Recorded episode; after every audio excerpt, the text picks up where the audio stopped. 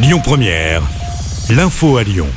Bonsoir à tous. Six ultras de l'OL déférés devant le parquet en vue d'une comparution immédiate. L'info est révélée par le progrès, euh, conséquence du vaste coup de filet qui a permis l'interpellation d'une vingtaine de personnes hier suite au débordement en marge du match face à Strasbourg le 14 janvier dernier.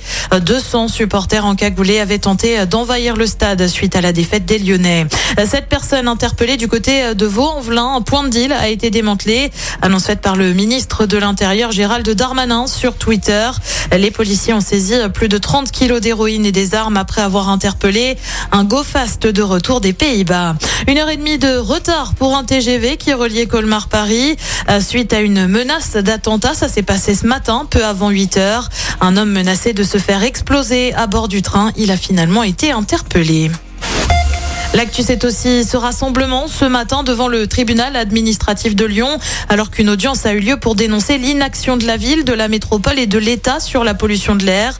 En cause, une école qui connaîtrait un fort taux de pollution en raison de sa situation juste à côté du tunnel de la Croix-Rousse.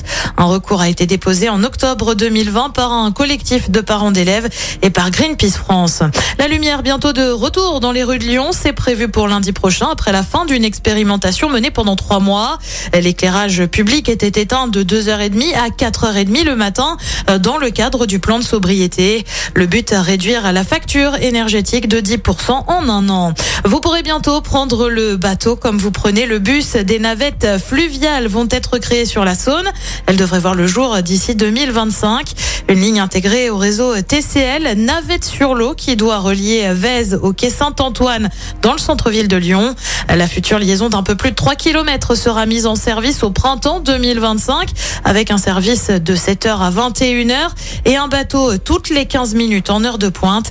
Chaque navette pourrait accueillir 70 à 90 passagers.